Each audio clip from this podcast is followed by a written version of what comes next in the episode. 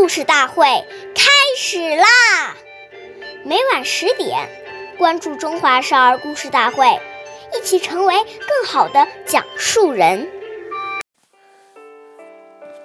岁月易流逝，故事永流传，弘扬中华瑰宝，传承红色基因。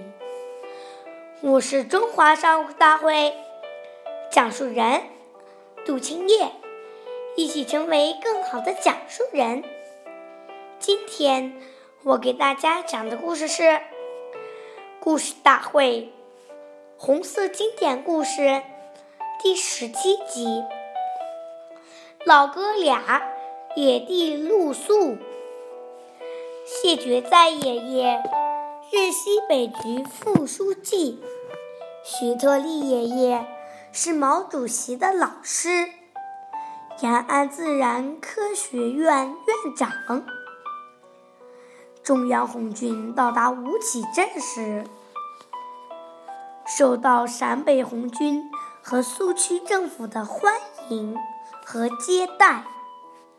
当时中央红军进驻镇子里，镇。镇子里，镇子的人非常多，所有房间都住满了人，到处都是疲惫不堪。合衣而睡的战士，天渐渐黑了下来。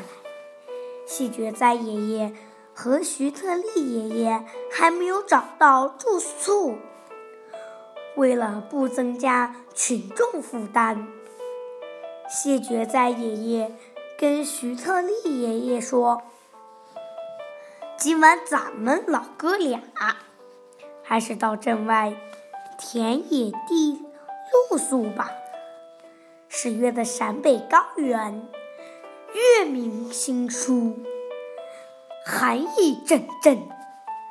两位老战士在苏区政府门外的露天麦地里合衣睡了一夜。”第二天早上醒来，身上都结了一层霜。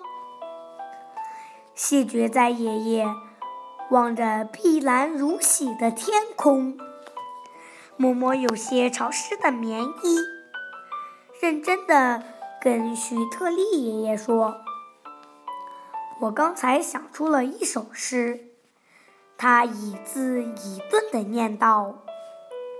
露天麦地，敷棉裳，铁杖为庄，系马缰。